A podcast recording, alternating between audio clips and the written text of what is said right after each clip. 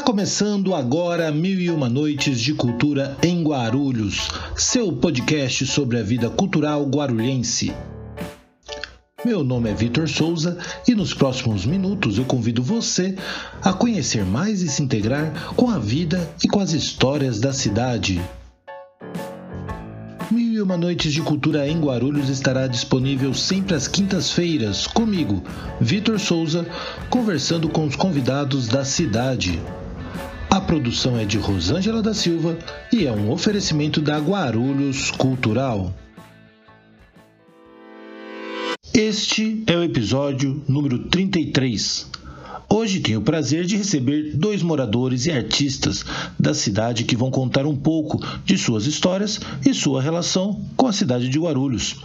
O primeiro convidado é ator e produtor. Já trabalhou em diversas novelas da Rede Globo e Record e segue firme na produção teatral guarulhense.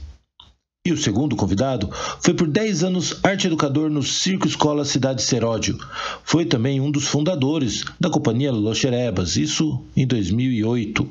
Criador e mantenedor do Amalga Mídia, produtora audiovisual que surgiu em 2018 com o objetivo de divulgar os artistas, educadores e pensadores através de transmissões ao vivo pela internet. Tenho o prazer de receber neste 33º episódio do podcast Mil e Uma Noites de Cultura em Guarulhos, Adenor de Souza e André Besourão. Adenor, Besourão, sejam muito bem-vindos então ao nosso podcast. Eu queria que, Adenor, se apresente um pouco, conte aí para nossos ouvintes quem é o Adenor de Souza, como começou aí a sua trajetória ao longo desses anos. Seja muito bem-vindo ao nosso podcast. Ô, Vitor, é, valeu, muito obrigado pela oportunidade né, de estar aqui, ter essa condições de né, mostrar para as pessoas o que a gente quer e pretende fazer pela cidade de Guarulhos. Meu nome é Adenor Souza, meu nome é artístico. Eu comecei a trabalhar escola teatral em 1978, mais ou menos isso.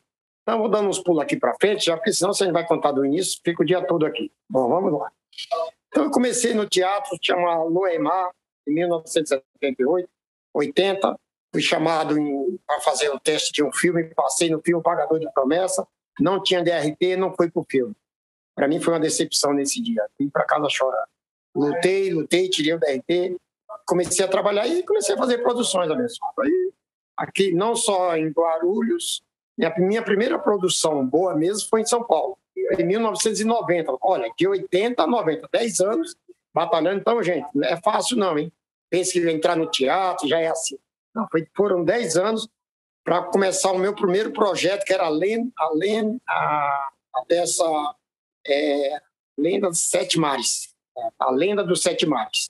Ganhamos prêmios pela Petesca e tal. Então, daí para frente eu não parei mais. De lá, fui para televisão, né? Fiz teste, fui para TV, fiz várias novelas, trabalhei na. Comecei na Despedida de Solteiro, Rei do Gado, Renascer, Terra Nostra, né? fiz Chiquinha Gonzaga, Isaura, na Record, Cidadão Brasileiro. E aí eu conseguia conciliar as duas coisas, TV e teatro. E comecei a fazer muita coisa aqui na cidade de Guarulhos. Eu montei várias peças, ganhei prêmio, é, eu disputei quatro prêmios e ganhei três, você tem uma ideia, no meio de 42 grupos que tinha na época.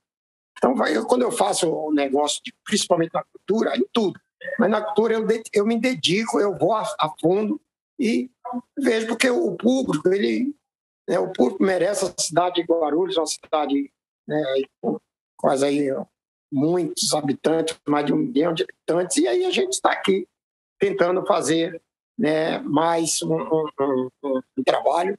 É, e falando um pouco de mim, eu sempre morei na cidade, cheguei aqui em 1970, né, como eu comecei, sempre morei aqui, adoro essa cidade e o que eu puder fazer pela cidade, se, se depender de mim, eu puder, faço com todo prazer. maravilhoso, Adenor. É, a gente quer saber mais depois, tá? Eu quero saber mais um pouquinho desses detalhes, assim, como foi é, que você chegou na TV, ou como foi que esse momento que você falou 10 anos né, do, do, seu primeiro teste até você conseguir fazer sua primeira produção em São Paulo, né, dos anos 80 até os anos 90.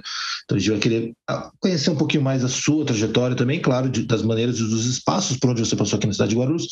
Mas antes, vamos trazer então o Besourão para falar aqui um pouco, a gente se apresentar, dar um oi para o pessoal que está acompanhando aqui o nosso podcast Mil e Uma Noite de Cultura em Guarulhos. Tudo bem, Besourão? Tudo bem, Vitor? Bom dia, boa tarde, boa noite para quem está ouvindo esse podcast, seja aqui em Guarulhos, São Paulo, Brasil, América Latina, continente americano, planeta Terra. E se você estiver fora daqui, dá um toque para nós que nós estamos curiosos para saber se tem vida fora do planeta, hein? é isso aí. Conta um pouco aí da sua, sua, da sua trajetória, Besourão. Conta. Cara, é primeiro um prazer estar aqui, agradecer o seu convite e da produtora Rosângela também. É, a oportunidade aí de poder registrar um pouco da minha trajetória, da minha caminhada. E tá aqui ao lado desse ícone que é o Adenor, né? Que é um cara que, quando eu comecei lá no, no comecinho do século XXI, o Adenor já estava aí preparando e trabalhando na sua trajetória, trabalhando com os espetáculos. Então, para mim é um motivo de uma honra estar aqui, desse cara que faz parte da história da cultura do teatro aqui da cidade de Guarulhos, né? Primeiro é isso, agradecer e dizer que eu sou fruto de projetos sociais e foi no projeto social onde eu morava quando eu era criança, no Jardim Presidente Dutra, que eu tive o contato com o teatro na prática, mas dentro de casa eu já tinha um pouco meus irmãos faziam, tinha aquele contexto de teatro na igreja, então eles se reuniam em coletivos. Então eu tenho um contato com essa cultura, com essa arte assim desde desde pequenininho assim, né? E foi uma coisa que de certa forma me marcou muito até o momento em que eu pude estar também dentro das artes cênicas, né? É, então começou no projeto social no Presente Dutra e aí a oficina já desembocou no espetáculo, que já desembocou em coletivo, e aí a coisa engatou uma marcha que até hoje está engatada e eu venho desenvolvendo inúmeros projetos na cidade e assim sempre fui muito apaixonado pelo audiovisual. Então eu tinha esse contato com o teatro dentro de casa, mas eu sempre sonhava muito em descobrir como as coisas voavam nos filmes, como os heróis ficavam gigantes nos filmes, como os robôs eram robôs e como eles se transformavam de naves para robôs. Então isso atiçou o meu imaginário infantil e eu sempre tive como objetivo alcançar isso em algum momento da minha vida, que felizmente é o que acontece atualmente, no presente da, da minha carreira, neste momento de 2021. Muito legal. A gente quer também conhecer um pouquinho mais aí das, dos diversos projetos, né, pelo qual você passou e de como isso se deu na cidade, né? Você falou fruto de um projeto social na região do Dutra, né? Como que se deu esse contato aí. Mas vamos voltar então aqui um pouquinho para o Adenor. Adenor, eu queria que você contasse para gente. Eu vou voltar lá no comecinho mesmo, né? Porque em algum momento houve desejo, em algum momento você falou assim, não, eu quero trabalhar que ninguém fica 10 anos batalhando para fazer um projeto a troco de nada. Em algum momento você entendeu que a cultura era um lugar onde você se encontrava. Eu queria que você falasse um pouquinho desse cenário. Assim, você já estava em Guarulhos, pelo que entendi, e, e aí como é que se deu? Por que, que te chamou a atenção? Por que, que você foi atrás dessa produção cultural que, você, que, que despertou em você esse desejo? É, deixa eu te, te, te, te, responder a sua pergunta. Realmente tudo tem um início. Nada começa assim como eu falei para você com os 10 anos. Eu comecei a minha, a minha trajetória turca assim por incrível que pareça, aí na Biblioteca Municipal. Isso em 1979 para 80. O que, é que aconteceu? Eu comecei a paquerar uma menina que morava no SECAP e fui lá encontrar com ela. Ela falou: Não, não vou, não vou encontrar com você hoje, não, vou sair porque eu vou com uma aula de teatro. Falei: Aula de teatro aonde? Ela falou: Lá na Biblioteca Municipal tal. Aí a gente interessado, né, solteiro e tal. Falei: Eu posso ir com você? Ela falou: Pode. Eu fui, cheguei lá, pessoal, tinha aproximadamente 40 e poucas pessoas lá. Na época, quem dava essa aula era o Carlos Simões, né, que era do grupo. Luaimar. E aí eu perguntei, eu posso participar? Aí o Carlos, falou, o Carlos Simões falou, olha, tem muita gente aqui, mas pode ficar, pode. E ali, eu sentei, fez aquela roda ali no chão, na biblioteca, ali na frente, sentei lá e e começaram a fazer um exercício de, de, de perguntas, né? um exercício assim de ia numa festa e tinha que embarcar no navio e só entrava nesse navio com objeto. E o objeto era, era, gente, era um exercício de você prestar atenção que o outro tinha do lado. Então, se o outro tinha uma pulseira, eu falava, eu, eu vou no navio, vamos dizer, com pulseira. Aí o cara falava, você entra no navio, você vai na festa. Se eu não falasse que tinha o, que a pessoa do meu lado direito estava ou tinha uma pulseira, ou tinha um relógio. Se eu não falasse o que ele tinha, eu não ia na festa. E aí eu, aquilo foi me, me chamando a atenção. Terminou a aula, eu falei, eu posso continuar aqui, se o senhor Simões, era Carlos Simões, não era, porque infelizmente faleceu. Aí falou, não pode. Então, naquela época tinha o Carlos Simões, Sueli, Roberto e, e, e Ademar Terra. Você entendeu? Esses eram os quatro pessoas que tomavam conta. E dali eu peguei gosto pelas coisas, pela coisa. Fui pegando, ele foi me dando uns papelzinhos para a gente apresentar lá no teatro, fui tomando gosto dessa, dessa, dessa arte, daí o primeiro passo, como você perguntou, é esse. O passo foi esse. Entrei aí, na Biblioteca Municipal de Guarulhos. E daí para frente eu não parei mais, cara. Não parei porque uma vez eu estava já bem avançado, há uns três ou quatro anos fazendo, e surgiu um convite, numa, uma menina me convidou, de Rosemary, era minha amiga, e ela falou assim, Adenor, estão fazendo um teste na Rede Globo para um, uma, um filme, que é o Pagador de Promessa. Você não quer participar? Porque um, um, cara lá convidou ela e ela me indicou. Aí eu fui. Ela conversou com o camarada, o camarada lá deveria estar interessado nela, por isso que me aceitou. Né? Então, isso eu tenho certeza. Então, eu fiz, o, eu fiz lá o teste, lá no Marechal Gugel, lá na Globo, que era aqui de São Paulo. Eu fiz o teste lá. No, no teste era um texto muito que eu gravei algumas frases né, que, é, numa câmera, é, tinha três câmeras, nunca tinha visualizado câmera tal assim na minha frente. E aí, cara, é importante que o diretor chegou, o diretor era deixa eu ver se eu lembro o nome dele, cuidava nela, Beto Silveira. Que você deve, é muito famoso em São Paulo. Aí ele falou: olha, você olha para essa câmera, na hora que você falar essa frase, na hora que você falar aquela, você olha para essa, tal, tal, tal.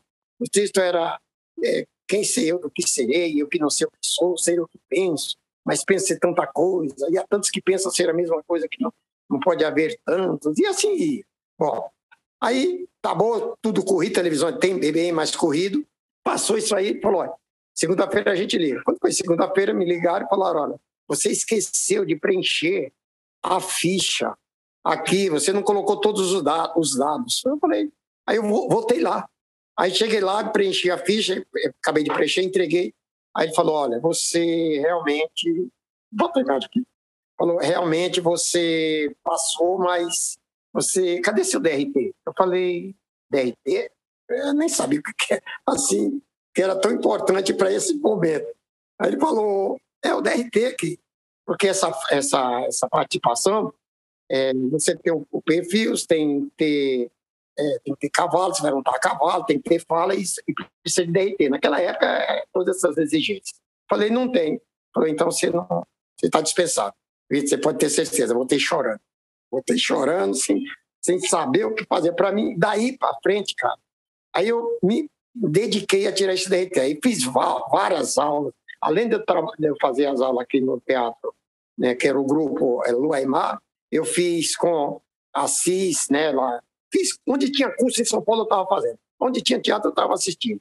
Tudo, tudo. Eu, meu final de semana, eu saía no sábado e voltava no domingo, assistindo teatro, dormindo na casa de amigo, tal, e, e participando disso aí, né, que é o Valnei. Eu fiz com o Valnei, curso, é, Francisco Valnei. Fiz curso com ele, com a Beta, Aí depois também fui lá, procurei esse, esse Beto Silveira, fui fazer, fazia curso em Santo Amaro com ele, saía daqui ah, os finais de semana. Meus finais de semana era dentro do teatro, gritando, e, a gente fica meio, né, não está participando. Né, naquela época, hoje não tem aula, aulas como tinha antigamente, era bem mais rigoroso antigamente. Então, minha vida, ela começou assim. Daí fui para a produção, né, tirei o DRT, veja bem, fiz provas, né, na, lá, na sindicato, né, que mostrei aquilo que eu já tinha feito, levou além disso, tinha que passar por uma bancada, fiz, é, fiz a prova lá, passei, né, e aí tirei da RTI. Na produção, que a primeira produção que eu fiz, que era a Lenda dos Sete Mares, né, a Sueli, que era a diretora, conheceu, conheceu não, conhecia o Walter Negrão. Aí a estreia da peça, ela convidou vários diretores e vários autores. E um deles era o Walter Negrão. Eu tinha muito conhecimento na época, graças a Deus, tenho muito conhecimento até hoje. Eu tinha conhecimento com, com o Ari e o Manuel, que era da churrascaria Novilho de Ouro, que tinha aqui em Guarulhos, Novilho de Bronze e Novilho de Prata. Aí eu conversei com ele, falei, cara, você não dá um almoço, um almoço para a gente aí, um jantar? Aí, aí expliquei para ele e tal. Ele falou, não, pode vir. Eu juntei todo o elenco, deu 22 pessoas, com os convidados da Sueli. E nesse convidado estava o Walter Negrão. E eu sentei lá na churrascaria ao lado dele, tal, da Sueli, tal. comecei porque arrumei, né? Eu, eu tinha arrumado, então eu tinha que ficar ali do lado da diretora. Tal. Conversa vai, conversa vem. Falou assim: Você tem DRT? Eu falei: Tem. Falou: Vou colocar você na minha próxima novela, que era Bessa-me Muito, o nome da novela. Que depois virou Despedida de Solteiro. E daí eu não acreditei, não acreditei mesmo. Eu falei: Tá bom, mas também não falei nada. Fiquei, beleza. Aceitei, fiquei ali.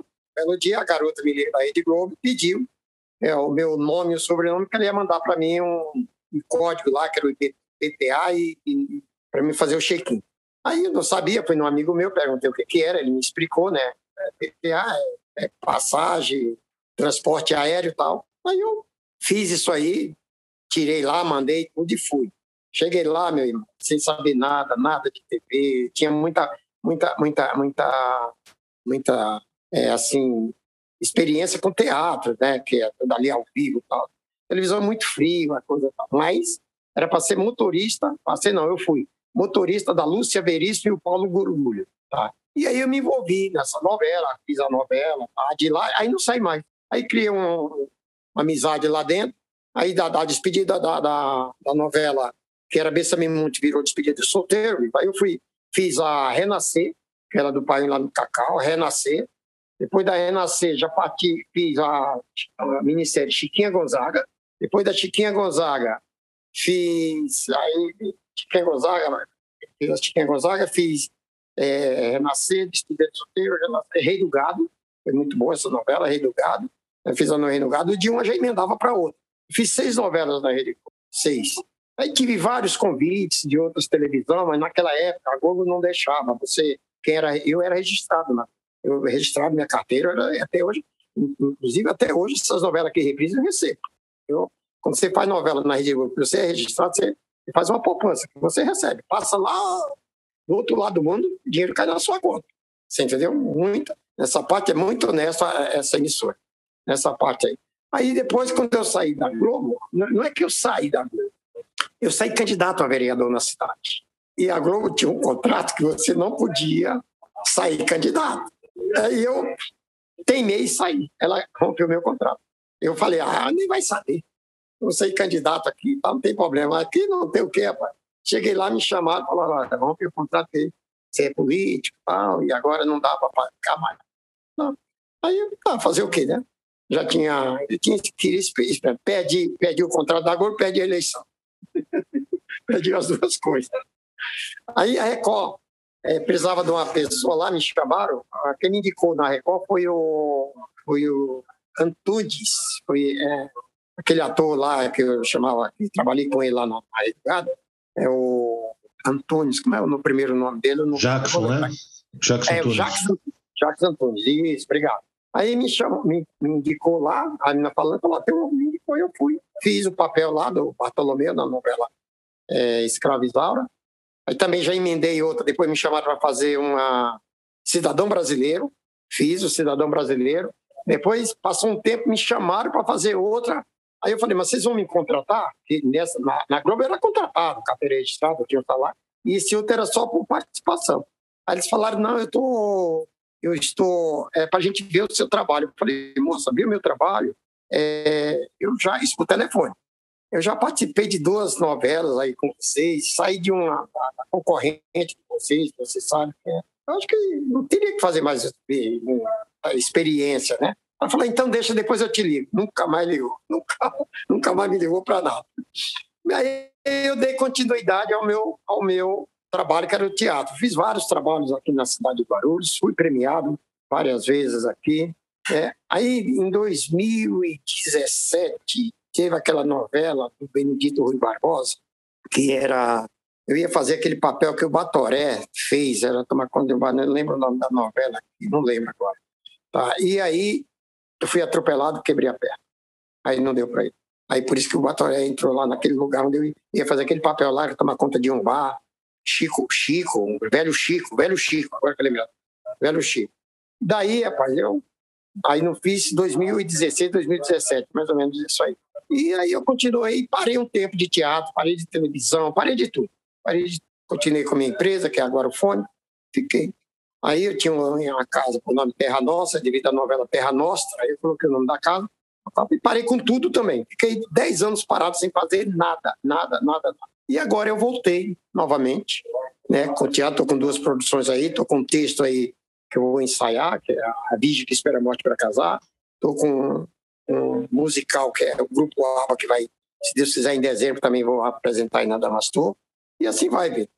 Se precisar mais alguma informação, eu tenho, eu tenho Opa. contar aqui para você. Não, a gente, calma que a gente vai falar bastante ainda. A gente está só começando aqui, conhecer um pouco da sua história, mas a gente quer saber um pouquinho melhor desses projetos, então, esses novos projetos é, da sua produtora que você vem desenvolvendo, a gente fala daqui a pouquinho. Lembrando você ouvinte que este podcast é um oferecimento da Guarulhos Cultural, sua plataforma de jornalismo cultural em Guarulhos. Acessando o site da Guarulhos Cultural, você encontra notícias, dicas, reportagens e muito mais conteúdo para você conhecer mais e usufruir da vida cultural guarulhense. Então fica aqui o convite para que você visite ainda hoje a página da Guarulhos Cultural em www.guarulhoscultural.com.br. Já pensou em anunciar seu evento, projeto ou negócio e ainda contribuir para o fomento cultural de Guarulhos? A Guarulhos Cultural repassa 20% de sua receita em anúncios e assessoria de imprensa para o Fundo Municipal de Cultura de Guarulhos uma iniciativa que visa potencializar o desenvolvimento artístico da cidade e incentivar outras pessoas e empresas a de fato se comprometerem com as artes da cidade. Todos os comprovantes de depósito estão disponíveis na página de transparência da Guarulhos Cultural. Venha conversar com a gente em www.guarulhoscultural.com.br barra anuncie. Vamos passar para o segundo bloco estou falando sobre projetos. E, e trazer então o Besourão aí para a conversa. Besourão, é, do, que me, do que me cabe, eu, eu imagino que você tenha diversos projetos também, é, mas eu queria muito que você contasse o início do Los Xerebas, como que começou o projeto Los Xerebas, é, a companhia, e um pouco de como foi esse trabalho, e claro, depois também saber do, a, a, da Amalgamídia e dos projetos que foram desenvolvidos depois. Mas vamos começar primeiro falando do Los Xerebas, pode ser? Então, o, o que que acontece, né? Lá no 2001, 2002, eu entrei para o teatro através da oficina que eu falei lá no primeiro bloco. E aí uma coisa que despontou logo de, de, de cara, assim, de prumo, que foi o meu interesse pela cultura popular. Isso foi uma coisa que já estourou de início, assim. Inclusive entrei em contato com a cultura caipira naquele momento e é uma pesquisa que eu tenho até agora, assim, é uma coisa que eu estudo é uma pesquisa de vida mesmo, assim, é, é essa cultura tradicional do estado de São Paulo. É uma coisa que é até pouco explorado, né? Porque a gente vê sempre a cultura nordestina muito rica, às vezes até de forma estereotipada também, nos filmes e nas séries, né? Mas a cultura paulista em si é uma coisa que a gente não tem muito acesso, assim, através da mídia, de espetáculo até que tem bastante. E aí, é, o que que acontece? Naquele momento, eu estava nessa oficina e aí eu comecei a pesquisar cursos que tinham por São Paulo e tudo. E aí eu conheci a Oficina Cultural Raul Seixas, que ficava lá no Tatuapé, lá na parte de cima. E aí, pô, tinha uma, duas oficinas ali que de, de pronto, assim, me interessaram. Uma foi de cinema, então eu tô falando de 2002, 2003 mais ou menos. E aí era aquilo que eu falei, desde criança eu queria muito ter contato com isso. E aí me inscrevi na de cinema e tinha uma oficina que se chamava é, sejam bem-vindos palhaços, ou venham todos os palhaços. Iniciação ao clown. Eu falei, putz, que legal, cara. Então vou, vou fazer. E era no mesmo dia, então podia passar a tarde toda e a noite estudando lá. Aí era isso. Então foi assim que eu me encontrei com o clown. Então eu fui estudar diretamente uma técnica que é, vem lá da, da Europa e tal, uma, um modo de ver o palhaço com um olhar mais teatral. É uma conversa bem profunda, então, resumidamente, é isso. Que a gente tem dentro do, da linguagem da máscara do palhaço inúmeras formas de fazê-lo. Aqui eu estudei não estava vinculado ao circo. que é o palhaço que geralmente a gente conhece, e nem ao midiático também, que a gente tem as referências aí do Bozo, que foi muito, fez muito sucesso no Brasil e tal. E essa coisa do palhaço também estava presente dentro de mim com muita força, porque de criança eu tinha um disco do Carequinha. Então, o disco do Carequinha é um que eu sabia cantar de frente para trás, de trás para frente, e eram músicas da cultura popular também. Então, isso sempre teve fazendo parte do meu imaginário. Aí, cara, o meu contato com o palhaço foi esse, que alguns anos depois é, acabou desembocando na Companhia Los Xerebas, no momento em que eu não estava atuando diretamente com o teatro e tinha acabado de conhecer a área de educação, que era uma coisa que eu não imaginava muito que eu fosse adentrar, conhecer e tal. E aí eu me tornei professor de informática, que era uma coisa que eu é, sempre tive muito contato, assim. Meus pais investiram no curso quando era criança tal. E aí, cara, eu virei professor de informática e eu me propus em ser um professor nada convencional. Então, eu gostava muito de fazer uma aula para ensinar Excel, uma aula que fosse completamente fora da curva, assim. Então, eu ficava brincando muito, zoando muito, fazia voz de personagem, levava é, conteúdo cultural para os meus alunos assistirem, levava clipe, levava trecho de espetáculo, sabe? Estava muito. A cultura estava comigo ali, sempre presente. E aí, uma dessas turmas, eu, tinha, eu tive uma aluna que já tinha feito teatro também, num projeto social, e que a gente acabou criando um elo de amizade, de, de parceria, que foi a Janaína Reis. A Janaína Reis foi a minha aluna de informática e a gente conversou, começou a conversar muito sobre teatro, muito sobre arte, muito sobre cultura, sobre circo, tal, tal, tal. Ah, vamos pensar em alguma coisa. Aí apresentei o clown para ela, levei conteúdos que eu tinha, livro, vídeos. A gente começou a ter uma troca mesmo, uma afinidade muito grande. E aí ela estava naquele momento fazendo a escola viva, ela tinha se aproximado desse projeto que tinha aqui em Guarulhos e lá ela conhecia alguém também que já tinha essa pegada. E assim nós fizemos uma primeira reunião no finalzinho de 2008 e aí em 2009 nós começamos. Ah, era todo final de semana, era treino, treino, treino, treino, treino. Trabalhava, trabalhamos muito assim, 2009 e 2010 nós trabalhamos praticamente todos os sábados e domingo nesse início do Xerebas assim. E a inspiração do Xerebas veio do Jogando no Quintal, que era um grupo que tinha explodido em São Paulo, assim, e aí eu fui assistir Jogando no Quintal e aquilo explodiu minha cabeça, porque era uma outra relação do jogo do palhaço. Né? Você tinha a técnica do palhaço, você tinha a, aquele lado farsesco, a interação com a plateia, mas o jeito como eles usavam isso, né? colocando o palhaço no abismo da improvisação, me provocou de uma maneira que eu falei, cara, eu quero fazer isso na minha vida. Eu quero fazer essa parada, eu quero vestir a máscara de novo, quero construir um, o clown de novo, o palhaço, e quero improvisar. E aí, nesse inteirinho, as coisas foram se agrupando, se formando. Aí começamos eu, a Janaína, o Fabu e o Molina. E o grupo, pô, 2009 para cá já são 12 anos de história, entre altos e baixos, né? Pegamos projetos aqui da cidade, tanto o Fundo Cultura quanto a Lei de Fomento, a primeira lei de fomento que teve, nós fomos aprovados e desenvolvemos um projeto insano, que foram três espetáculos em 33 praças. Então a gente pegava um sábado de manhã, cara, ia para uma praça e aí montava um mini cirquinho, apresentávamos os três espetáculos de rua, desmontava todo o cenário, colocava no carro, ia para outra praça, apresentava três espetáculos e voltava para casa se arrastando para guardar as coisas e na segunda-feira ter que trabalhar.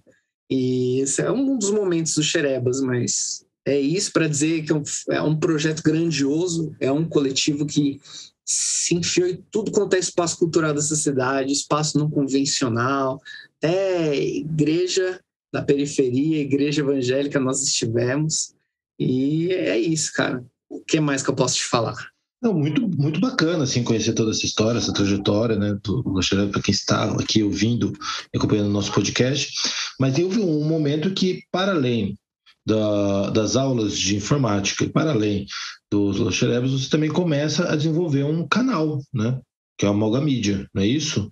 Como que uhum. se deu esse, esse outro processo de produção? E foi natural? Foi é, uma questão é, pessoal que surgiu, uma oportunidade? Como que se deu esse, esse desenho também? É, é, só vou fazer um comentário, vou fazer um comentário que eu, às vezes eu não, eu não, falo, mas eu queria fazer sobre o Jogando no Quintal.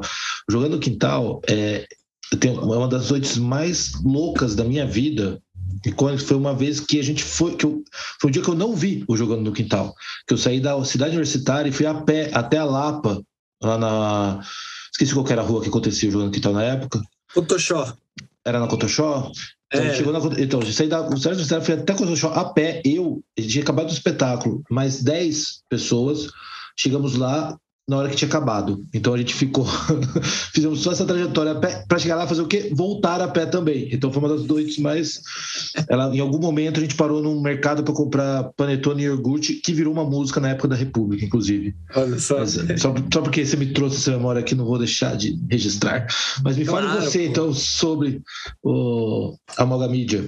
Falo, falo sim. É... E assim, só uma coisinha do Jogando no Quintal também, que eu quando eu conheci jogando, quando eu conheci este grupo jogando no quintal, eles estavam comemorando seis anos e aí eu fui um, eu fui um espetáculo antes, uma semana antes, e eu fiquei tão fissurado que eu tenho que voltar semana que vem. E quando eu voltei era aniversário de seis anos e foi um espetáculo muito emocionante. Não foi? Eles não seguiram o, programa que eles tinham, os jogos que eles, foi toda uma celebração e eles chegaram tocando os instrumentos no hall do teatro. Foi um negócio que, que mexeu muito comigo, muito, que até muito do Xerebas é, veio como fruto desse dessa experiência que eu tive ali. Eu não só assisti um espetáculo, eu tive de fato uma experiência assim imersiva que mexeu muito comigo. E aí, cara, essa coisa do audiovisual que eu te falei sempre estava muito presente assim, né? A gente até conversou mais cedo um pouco. Antigamente a gente a gente viu esse esse mundo é, alcançar a tecnologia que nós temos hoje, possibilitando a gravação de um podcast, cada um na sua casa.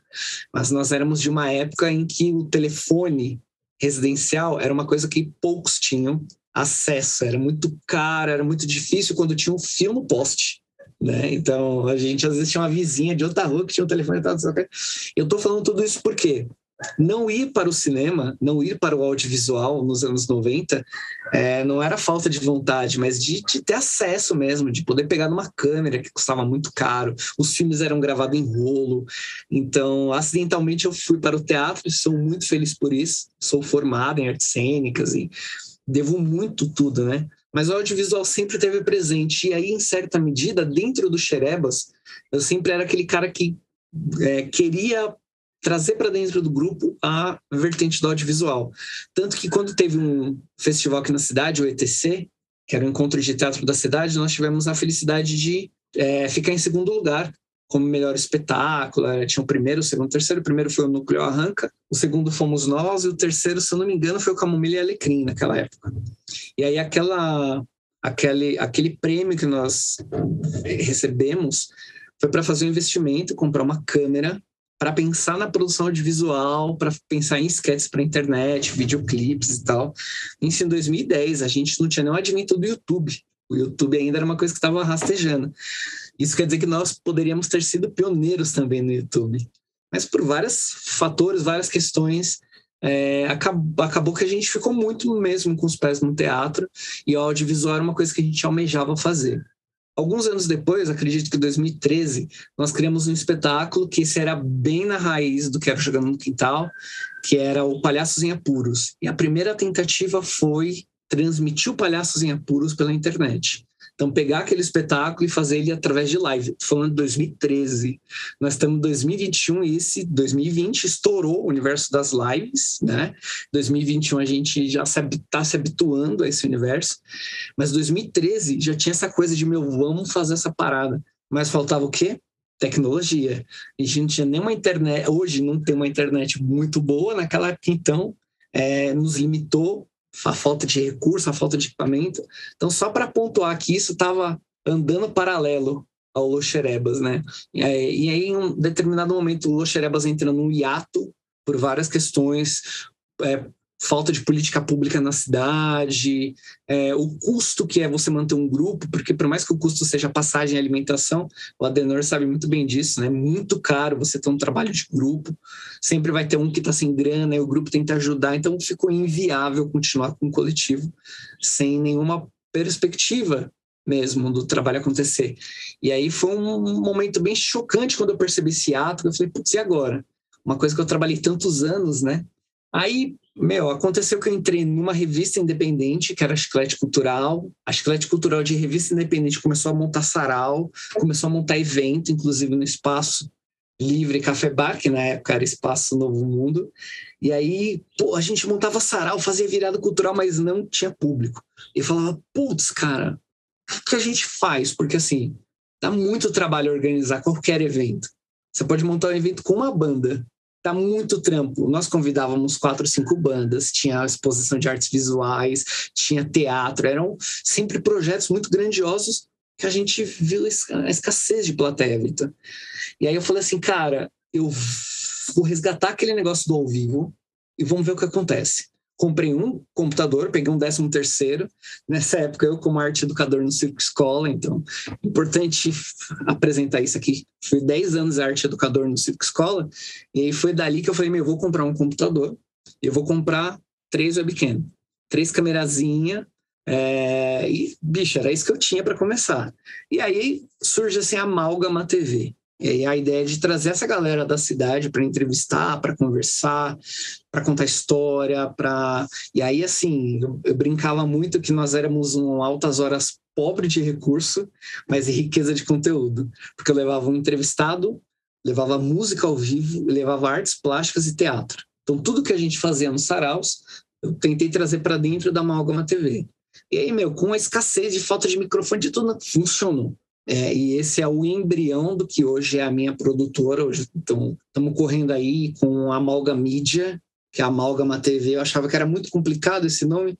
Aí eu tentei facilitar, mas não sei se deu certo. Aí virou a Amalga Mídia, que é uma produtora que, graças a Leodir Blanc, né, mesmo nesse contexto pandêmico horroroso, né, desse vírus que está aí, que é fortalecido por tantas posturas que os nossos líderes ou falta de lideranças têm nesse país nosso, mas a Aldir Blanc, que veio em socorro aos artistas, possibilitou que a Amalgamídia se fortalecesse como produtora. E aí, de dezembro de 2020 para cá, desenvolvemos uma série de projetos aí, ajudando alguns coletivos, ajudando alguns artistas. E aí é isso, cara. É assim que chegamos até aqui bem resumidamente. Não, perfeito. E aí você tocou num ponto que a gente vai avançar aqui, mas um ponto importante da Lei Aldir Blanc, para quem está nos ouvindo que conhece um pouco mais da Lei Aldir Blanc, muitos projetos da Lei Aldir Blanc, é, artistas que passaram por aqui comentaram a respeito, falaram um pouco dessa história, mas a, o quanto ela foi fundamental para que justamente projetos como o Amalgama TV, que depois, né, agora é o Amalgama Mídia, é, se, não, se, não desaparecesse, né? É, porque por mais que as pessoas não vejam o projeto que você está desenvolvendo, claro, alguns sim, que é o caso da Mogamini, por exemplo, que é um projeto incrível e recomendo a todos, é, mas a maior parte dos projetos que você tem envolvido, você não é, não é um trabalho de frente, um trabalho de bastidor e que felizmente o Aldir Blanc permitiu que você tivesse envolvido em vários projetos e pudesse manter o seu projeto estruturado ao longo desse período, claro. Estamos falando de um viés econômico da cultura, né? Do ponto de vista da saúde pública, é outra história, a gente sabe do, do da dificuldade, enfim, a gente sempre deixa aqui o nosso sentimento a todos aqueles que tiveram suas perdas de amigos, familiares, enfim, todas as pessoas que infelizmente se foram nesse período. Bom, mas a gente vai avançando aqui. Eu queria Adenor, eu queria que você falasse, porque eu sei que você está com alguns projetos agora, né? Eu queria que você contasse um pouco desse, puxando até essa questão do, da pandemia, é, como é que foi esse processo pós-pandemia, ou ainda, ainda a pandemia, né? Mas agora já começando a flexibilização, é, no trabalho com esses novos projetos. Você está com um projeto agora que vai entrar em cartaz no Damastor, se tudo funcionar bem, como você me colocou. É, como que está essa sua produção hoje aqui na cidade? Vitor, é, nós estamos ainda estamos passando, né, por essa essa tragédia, essa pandemia. Mas antes disso, eu quero abrir aqui um parênteses, depois eu volto à sua pergunta. Quero parabenizar aí o André o Besourão. Rapaz, esse cara aí é um lutador. Você, você prestar atenção na história dele, ah, você vê como é que é, né? Outra coisa, o palhaço, como ele é, é um dos. Olha, palhaço é complicado para desenvolver o papel de palhaço. Ele sabe disso. Eu quero parabenizar, porque um dele, ele, ele é muito determinado. Esse Besourão, ele é. Besourão, parabéns, cara. Você é, é, gostaria de ter no, no, meu grupo. cara determinado, porque é, papel de palhaço, como eu acabei de falar, o palhaço ele entra para fazer a apresentação dele, na primeira piada, se não agradou, ele tem que fazer um repertório assim, assim, de estralo, de imediato. É complicado, o cara tem que estar 100% preparado. Você vê, eu lembro né, do, do Xereva, quando, mas você vê, para chegar até onde ele chegou, o sacrifício, é, a, a apresentação na praça, nas praças, né? apresentação aqui, ali, a determinação do cara. Parabéns, viu, cara? Você, ó, valeu mesmo. Viu? Quanto que você está me falando, esses novos projetos, é assim, é muito difícil hoje, todo, todos nós sabemos disso, é, a cultura, infelizmente, infelizmente, né, para muitos, não tem valor, não, ninguém não dá valor. Né? Assim, a maioria, né? não vou, é, mais de 50% é, até gosta, tudo fala, ah, que legal tudo, mas na hora de te ajudar, ninguém, não tem. Deveria existir, uma, sei lá, uma emenda, uma lei para isso, para ajudar, né, ver a agricultura grande aí, mas não, não, isso aí deveria acontecer todos os anos, fazer uma seletiva, quem tem vontade, determinação para dar continuidade. Bom, eu comecei esse ano até agora, como eu falei para você, eu não produzi nada, eu sempre produzo. Eu não produzi, assim, eu tenho um, um grupo que chama assim é, ACP Cultural Arte Domini, é o nome do meu grupo, Transarte Domini, é grupo. Esse grupo é o CNPJ, desde 1980, esse grupo fundado. Bom, mas eu parei. Agora eu estou, por exemplo, você, eu estou trazendo de São Paulo um espetáculo e estou apresentando aqui. Eu vou realmente apresentar, produzir alguma coisa, o ano, se Deus quiser, o ano que vem. Que é um, eu tenho escrevi um, um curta, um filme e uma peça de teatro, que é A Moça que Espera Morte para Casar, e o, e o filme é A Verdade Enrustida. Bom, então o que, é que eu estou fazendo? Trazendo as peças para cá, faço a produção aqui, é muito difícil, não sei se estou respondendo até adiantado, aqui a, a, divulgação dessa cidade, até porque agora, é, fiquei sabendo, você só pode colocar as faixas quando faltar 15 dias para o espetáculo. Ah, absurdo. Você só pode colocar cartaz dentro do teatro para 10 dias. É, eu não entendo muito bem aqui. É, gente, a gente ficar falando nas coisas pode assim que nos prejudique, me prejudica, me prejudica, prejudica a todos aqueles que querem fazer um bom trabalho na cidade. Entendeu? Estou com duas peças aí, que é Além da Vida, é um, baseado na, na história do, do livro Chico Xavier, né, uma peça espírita, e estou com um infantil, que é a Arca de Noé, peça premiada. Estou né? produzindo essas duas peças, com dificuldades, com sacrifício, né? até porque essas peças, para mim, vai ser uma incógnita, porque o teatro está fechado durante praticamente dois anos. E aí? A gente vai abrir dia 17 com essas peças, não sei se. Aí, já limitaram lá a quantidade de pessoas, é, parece que só para 300 pessoas, tira 10% para teatro sobra 270 lugares. Você entendeu? Uma produção dessa fica 4 mil reais para você produzir. Eu sou um local, hein? Você entendeu? E você não pode elevar o preço do ingresso muito alto, porque a situação está difícil para todo mundo. Você entendeu? Então, não é só para mim, está difícil, eu vejo para todos. Então, Vitor, estou é, tentando esse ano só trabalhar com peças que já existem, trazendo para a sendo um produtor local. Entendeu, pessoal? E o ano que vem é que eu vou produzir uma coisa minha legal. Né? Estou fazendo outras coisas também, que além de um livro estou lançando, uma biografia da minha vida, entendeu? É, é, e outras coisas a mais assim, eu estou com a, com a cooperativa aí que eu quero levar o teatro para a cooperativa, entendeu? Apresentar no projeto é, da cooperativa para a cultura, que aí ela, ela só dá um espaço, não precisa se incomodar com nada, a gente faz tudo. Eu também estou com esse projeto, mas é para a gente falar lá na frente. Beleza? E todo mundo que está ligado aí na cultura da cidade vai saber também mais novidades. É, é legal, viu, Adenor? Você trouxe aqui alguns pontos importantes desse processo, porque a cultura, de uma maneira ampla, ela foi se ressignificando ao longo da pandemia, mas os eventos presenciais, eles foram totalmente né, afetados. E, embora a gente já tenha visto algumas ações acontecendo na cidade, é, de retomada, né? No próprio Damastor, a orquestra é, Grupo Sinfônica começou recentemente, não sei em que momento vocês estão nos ouvindo, se é no momento que a gente solta esse, podcast imediatamente, ou se num futuro mais distante. É, mas a gente tá, tá, estamos no meio de um festival, do primeiro festival de ópera de Guarulhos, né, o primeiro FOG, e, e, teve suas apresentações abertas, né, mas é uma outra relação, é um outro espetáculo, e ainda assim, já dentro também dos protocolos de retomada da cidade, que são 50% da ocupação dos teatros, enfim, a gente está nesse misto, né? Tem uma questão econômica, tem uma questão de saúde pública, tem uma questão de empecilhos para poder fazer essa tomada e certamente na Guarulhos Cultural a gente espera também poder abrir o espaço de divulgação, então você que está nos ouvindo depois pode procurar na nossa agenda cultural para poder encontrar as atividades e estar tá lá acompanhando esses projetos que o Adenor está trazendo para a cidade.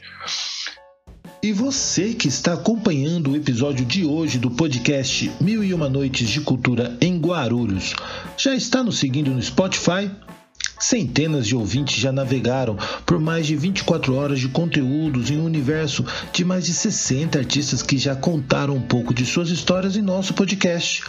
Aproveite agora e segue a gente. Toda semana, às quintas-feiras, por volta das 7 horas da manhã, um novo episódio estará disponível para você. Seguiu nosso podcast no Spotify? Então vamos seguir por aqui com mais um episódio do podcast Mil e Uma Noites de Cultura em Guarulhos.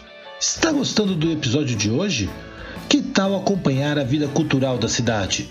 Aproveite agora, enquanto escuta este episódio do podcast Mil e Uma Noites de Cultura em Guarulhos, para curtir e seguir a Guarulhos Cultural no Facebook, Instagram, Pinterest, Twitter, YouTube. A Guarulhos Cultural está sempre conectada, dialogando com todos os estilos, bairros e segmentos artísticos, buscando sempre unir a cidade através da cultura.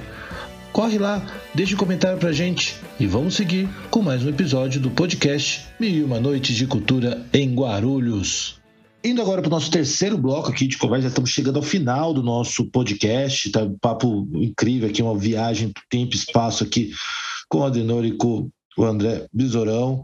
Foi muito bacana, mas eu queria que você falasse um pouquinho dessa trajetória da cidade, assim. Adenor, eu queria que você, é, começando por você, falar um pouco da sua relação com a cultura da cidade, né? Assim, indiferente a só a produção, né, que é bastante intensa, Quais são os lugares, quais são os ambientes, quais são, como você, enquanto munícipe, dialoga com a cultura da cidade? Ou dialogava, claro, no período pré-pandemia ou em algum outro momento que você lembra, assim, que foi marcante para você na sua relação com a cultura dentro da cidade de Guarulhos? Então, eu, eu, como eu tinha falado, você estava falando que eu toquei nos pontos é, essenciais tá? referente à pandemia, né, da, CA, que agora está voltando a, a orquestra, tal, está aberto, mas no caso dos espetáculos da gente, é outra realidade. É, não é, não é uma. Por exemplo, a, a orquestra, quando ela apresenta lá, não cobra ingresso. Também eu não vejo. E a gente cobra, né? no caso, teria que cobrar. Então, é, é, totalmente, na minha visão, assim, é um pouco diferente, né? Você já até, você mesmo já expôs aí que realmente é. E, mas aí, a gente tem, é assim, né? Essa, essa, essa, esses dois anos que está acontecendo aqui, cara, que vai fazer dois anos agora, é uma escola, né? É, é uma nova escola para muitos, é, eu acredito para todos. Só que poucos vão entender isso. Né? Essa pandemia, esse vírus aí que veio Eu peguei ele três vezes. Eu, peguei o Covid três vezes. A última vez fiquei internado 17 dias. Estive no caminho para ser entubado. O médico que me conheceu lá, graças a Deus pelo meu conhecimento, ele me conheceu e não deixou. Você entendeu? Mas eu eu tive lá no, já para não voltar, que a partir do momento que você dificilmente você volta, né? Muitos poucos aqueles que voltam. É, mas passei por tudo isso. Mas estou aqui, graças a Deus. Se Deus quiser, vamos trazer para essa cidade coisas maravilhosas, coisas bonitas que o público merece. Caramba, que bom, que bom poder contar com você, que bom que você passou por isso, está aqui falando com a gente, né? É, saber que, felizmente, a gente ainda pode contar muito aí com com as suas produções, com a sua arte aqui na cidade. Besourão, queria também que você falasse é, um pouco disso, assim, de como você se relaciona. E eu sei que é difícil para quem trabalha com a cultura, né? A gente às vezes está no trabalho durante os eventos culturais, as atividades. Mas tanto ao longo da trajetória, os ambientes que você falou, você trouxe algumas referências aqui da cidade, né? O próprio espaço é, Livre Café Bar, né? Enfim, lugares da cidade onde você dialoga e foi participando de atividades, mas eu queria que você falasse um pouco desses olhares da cidade, assim, como você vê a cultura da cidade, quais são os ambientes, os espaços, as companhias, os artistas, de uma maneira mais ampla aqui na cidade de Guarulhos. Muito bem. É bom, primeiro dizer que Guarulhos não é um celeiro cultural. Já vou deixar um gancho aqui. No momento que você ouvir esse podcast, provavelmente eu já tenho estreado uma coluna na Guarulhos Cultural, que o título é justamente esse: Guarulhos não é um celeiro cultural. Convido todo mundo que me ouviu aqui, vai lá depois dar uma lida, conferir esse trabalho incrível que a Guarulhos Cultural faz, é, de divulgação né, das ações e da, da, da, cultura da cidade e que é um espaço muito importante, né? Mesmo sendo um espaço virtual e não físico, cumpre uma função social e cultural é, de enorme importância aqui. Ainda bem que você e a Carla Maia detectaram a ausência deste trabalho aqui e estão desenvolvendo. Então, meus parabéns à iniciativa de vocês e longa vida a Guarulhos Cultural. Guarulhos não é um celeiro cultural, e aí tem que ler o texto para saber o porquê. Mas nós temos muitas, muitas possibilidades aqui dentro. Acho que essa lei Aldir Blanc trouxe a oportunidade para que os gestores e aqueles que não conheciam toda a efervescência que Guarulhos tem na área da cultura pudessem ver tantas ações, tantas riquezas, né? Eu assisti esses dias a estreia de um filme de comédia, né, o Vagabundos Enrascados, que teve a estreia essa semana. E é uma coisa que eu vinha conversando muito com o Guilherme Severo, que é um cineasta, produtor incrível, que eu conheci através da Leodir Blanc também, e que a gente não tinha com força o audiovisual na comédia aqui na cidade. Né? O Vagabundos Enrascados vem para provar que também tem isso aqui dentro. Então, Guarulhos é um, para onde você vai, você encontra artista e artista de calibre grosso. Assim. Nós temos muitos circenses, nós temos muitos é, atores, diretores, está o Adenor para comprovar essa história de tanto tempo desenvolvendo trabalhos aqui na cidade, né? E a própria cultura caipira que eu conheci lá atrás dentro do teatro, e aí hoje eu tenho contato. Hoje nós temos orquestra de viola, nós temos duas catiras, manifestações folclóricas como Folia de Reis, que nós temos ah, umas quatro folias aqui na cidade. Então é uma riqueza, o Orulhos é uma riqueza que qualquer gestor com o um mínimo de articulação e inteligência é, potencializa isso sem fazer muito esforço. É, quando a gente fala potencializar, não é, é, o dinheiro, mas não é só o dinheiro. É ter o espaço público aberto, é trazer esses grupos para dentro desses espaços e que esses artistas ocupem. De repente, esse artista não está esperando só a remuneração através de editais, mas a abertura de uma porta para que ele monte, monte seus eventos, para que ele chame a comunidade né? Eu estou aqui na região dos Pimentas. Só que eu tenho o Céu Paraíso, tenho o São Miguel, tenho o Caíque, tenho o Teatro da Mastor do, do Pimentas. Ah, eu não teria pernas para ocupar metade de um desses espaços. Mas com certeza, se um gestor público com uma atenção fala, putz, o André está ali, qual é o movimento que você tem de cinema? Gente tem um Polissemia que está aqui perto, você tem todo um movimento aqui nos Pimentas que os coletivos se apropriando desse espaço que já é dele, mas que talvez ele não se sinta à vontade de preocupar, consegue, cara, fazer, criar polos culturais, né? A gente sempre teve aqui na cidade muito essa necessidade de, pô, você quer ter público? Você quer vender bilhete? Você quer ver, olha como nós é antigo, né? Fala bilhete, né? Quer vender ingresso? Vai para Damastor do Centro, porque tem gente que mora aqui no Pimentas, mas vai assistir teatro se for lá no centro de repente não consome o espaço que está aqui vizinho. Ou a gente tem um teatro lindo no Ponte Alta. O Adamastor do Ponte Alta é incrível, é linda a estrutura dele, a engenharia dele, né? aquela plateia que sobe, é fantástico. E quantos artistas não tem ali para ocupar? Você tem um circo escola que está a poucos quilômetros do, do Ponte Alto, São João. Cara, o São João é, tem tanto artista ali que onde você andar, você vê boteco, igreja e artista porque a gente tem um projeto social que está cravado ali naquela comunidade, que eu tive o prazer de trabalhar por 10 anos, formando artista, formando ator, é, circense. Assim, é uma resposta, Vitor, que eu não consigo encerrar ela. Eu não consigo chegar num finalmente com ela.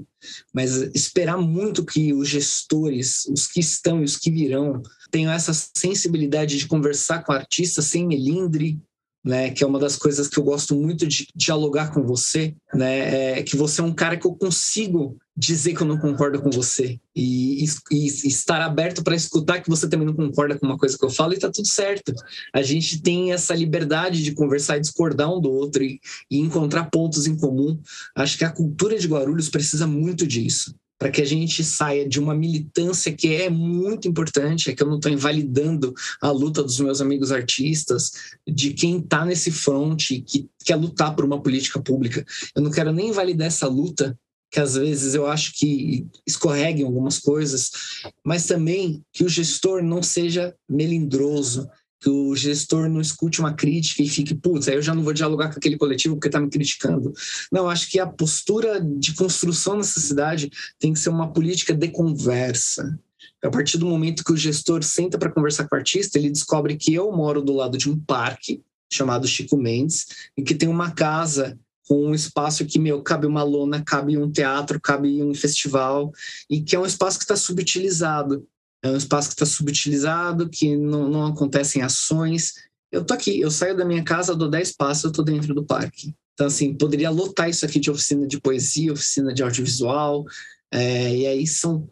A primeira coisa é abrir o espaço. E depois de abrir o espaço, talvez a gente descubra como remunerar esse projeto. Porque eu não consigo também tocar essas ações se eu não tiver certeza que eu vou pagar a minha internet no final do mês, o alimento do, da minha família. Então, é uma série de fatores.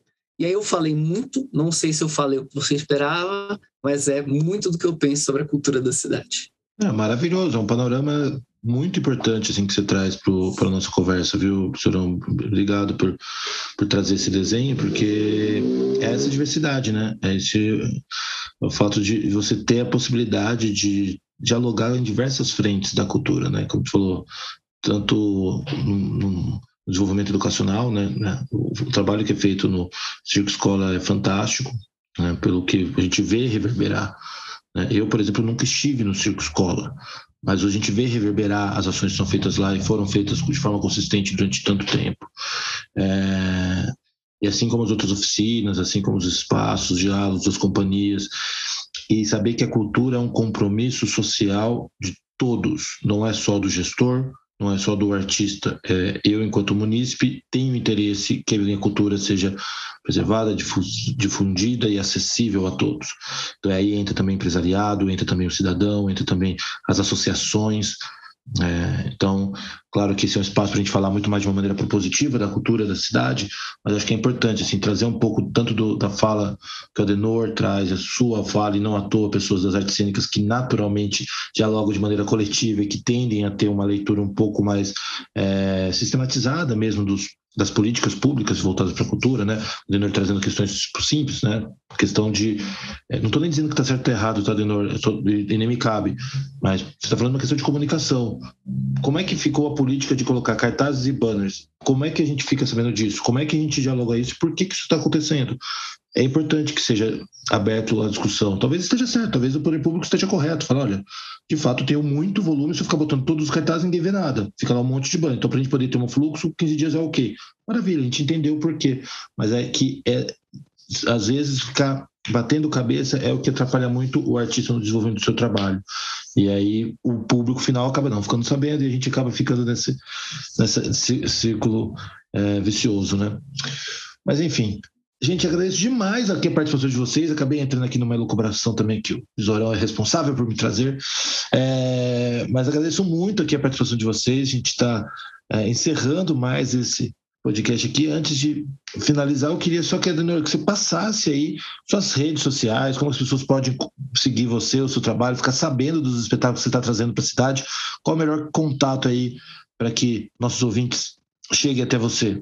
Opa, André, tudo bem. Antes disso aí, se você me permite, o Bisão, o André aí, é, cara, colocou umas coisas aí, mas muito, muito importante sobre a cultura na cidade. É, a cultura na cidade de Guarulhos, ela está travada, ela está totalmente travada. Precisa, eu, eu, na minha visão, precisa que o, os seus secretários, os gestores e tal, é realmente abra as portas para os grupos. Aí eu vou te falar, abre para os grupos. Não, faça primeiro também. Quer fazer uma seletiva? Faça. Está me ouvindo? Tá me ouvindo bem? Tá, né? Façam seletiva, tá? Porque às vezes a BIM vai pessoas que não têm, está começando e já quer tá? chegar lá no degrau da escada. Não é bem assim, tem que ir de passo a passo. Você entendeu? Então, mas a, a cultura da cidade, na minha visão, ela está travada. É muita burocracia. Existe uma burocracia tremenda na cidade para essa parte da cultura. Tá? Você precisa de um espaço, você leva um, um ofício para uma pessoa, para um determinado local, esse determinado local não resolve ali, manda para outro, aí do outro volta para aquele lado de novo, de novo volta. É um jogo para lá. Aí você pede um tempo aí quase 20 dias para ter um retorno até 30 dias. Então, é, realmente, como o Jorão falou aí, precisa que os gestores tenham uma visão ampla mais para. Bom, antes de falar das minhas redes sociais que você está pedindo, eu vou te falar de um projeto do ano que vem que eu quero fazer, deixar registrado aqui, até convido já o Jorão, se quiser, abrir. Seguinte, eu estou com vontade de, de fazer o encontro dos grupos da cidade o encontro dos grupos na cidade. Tá? Chama-se Unidos na Cultura. Tá? Para quê? Para que a gente se conheça, troque as ideias, ache alguma coisa, um encontro. E esse encontro é com apresentações. É, eu, eu, já estou, vou ver se eu faço, aqui é aí que eu falo, deve estar, tá, onde é que vai abrir essas portas para mim? No Adamastor, no Padre Bento, no Nelson Rodrigues, é, ele falou do, do, do Adamastor lá de, do, do, dos Pimenta, não pertence, lá já é de outra parte, é difícil, tá? Aquela faculdade lá não é difícil você entrar. Bom, é no céu, eu não sei, entendeu? Aí entra aquela parte que o André falou, né, o Visorão falou, é, da secretaria do, dos gestores a ver se lá. Eu quero fazer isso. Agora, eu tenho uma ideia de fazer. E aí? Será que vão deixar fazer? Não deixar assim, referente ao espaço, que eu preciso do espaço. Guarulhos não tem um teatro particular, precisa de um teatro particular que aí você faz uma vaquinha com um, com outro, com outro, paga lá um valor e desenvolve o seu trabalho. Bom, isso é um, desculpa o desabafo aí, mas é, é, é a realidade da vida, da, da, da, da, cidade, é essa de Guarulhos. Bom, para entrar nas minhas redes sociais, estou trazendo duas peças para Guarulhos, né, que é Além da Vida, do Chico Xavier, que eu já falei, né, e também todas as duas no mesmo dia, e também a Arca de Noé, que é domingo, dia 17 desse mês, às, às 4 horas, às 16 horas, a, a Arca de Noé, e às 19 horas, além da vida. Vai entrar nas redes sociais e saber, ter desconto. Quem assistiu, vim dizer, eu assisti lá no podcast, tá, vai ter um desconto de 50%, dependendo, da, dependendo de qualquer idade. Tá bom? Entra na. É na entrar, pode ligar no zap 999-753-888. 999, 11, né? 999-753-888. Essa tem o zap, as informações. Né? Eu tenho a, a minha produtora aqui, a Lili, Todo mundo conhece, acho que o André Lisorão conhece a Lili, uma atriz maravilhosa, trabalha agora no CECAP, está desenvolvendo um trabalho aí também. Em breve está com apresentação né, para o mês que vem, você entendeu? E para entrar na, na, nas redes sociais, vai colocar aí Unidos na Cultura. Unidos na Cultura. É ponto só, deixa eu ver aqui se eu colocar meus óculos, porque depois dos 30 vezes 3, né, praticamente. É, também você vai colocar ACP Cultural. ACP Cultural né, no Instagram. Tá bom? Instagram, ACP Cultural e Unidos na Cultura na, na no Facebook. Tá bom, André? É, é isso aí. aí. Espero que é, colaborar. E agradeço você, agradeço, agradeço a todos por essa oportunidade. Muito obrigado. A gente que agradece, Adenor. Muito obrigado, então, aí para você que está ouvindo, que ouviu esse podcast aqui antes do dia 16 de outubro de 2021. Fica aí, então, o desconto de 50%. É só mandar lá no zap do Adenor, que a Lili vai receber lá e você vai conferir aí os espetáculos, então, no dia 17 de outubro, no Teatro Adamastor Centro. Muito obrigado, Adenor. Besourão, muito obrigado também. Queria que você desse uma palavra final aí, colocasse as redes aí da, dos seus projetos, suas, suas redes, mas deixando aqui já um forte abraço para ti. Agradeço. Redes sociais André Bisurão, só tem eu com esse nome lá. É, por enquanto, estamos trabalhando na rede social da Malga Mídia, porque nós estivemos presentes em tantos projetos que a gente foi o ferreiro que o espeto é de pau, sabe? Então, nosso Instagram não está atualizado, mas estará. Convido todo mundo a seguir, então, o meu perfil, André Besourão, B de besta, I de idiota, Z de zonzo, O de otário, U de urubu, R de retardado, A de anormal e O de Oscar, que é para dar uma variada. É, fizemos um, um, projeto na Aldir Blanc, Amalgamine, é fácil de achar, tá no Instagram, todos os episódios no YouTube, uma websérie infanto-juvenil que não subestima a inteligência da criança. E torcendo aí para que uns PROAC saiam aí, que nós estamos inscritos, para quem sabe, fazer segunda temporada. É isso. André Besourão e Amalgamídia Amalgamini. Valeu, pessoal. Assim, vamos encerrando mais um episódio do podcast Mil e Uma Noites de Cultura em Guarulhos. Eu sou Vitor Souza e agradeço imensamente a Rosângela da Silva, responsável pela produção de mais esse episódio. Você encontra nosso podcast no site da Guarulhos Cultural e pode nos seguir também pelo Spotify, Google Podcast, Pocket Casts e diversos outros players. O que você ouviu neste podcast nem se compara com os demais que você irá encontrar por aqui. Aproveite para navegar nos episódios anteriores enquanto aguarda até a próxima quinta-feira, quando teremos mais um episódio inédito do podcast Mil e Uma Noites de Cultura em Guarulhos. Nos encontramos nas próximas histórias.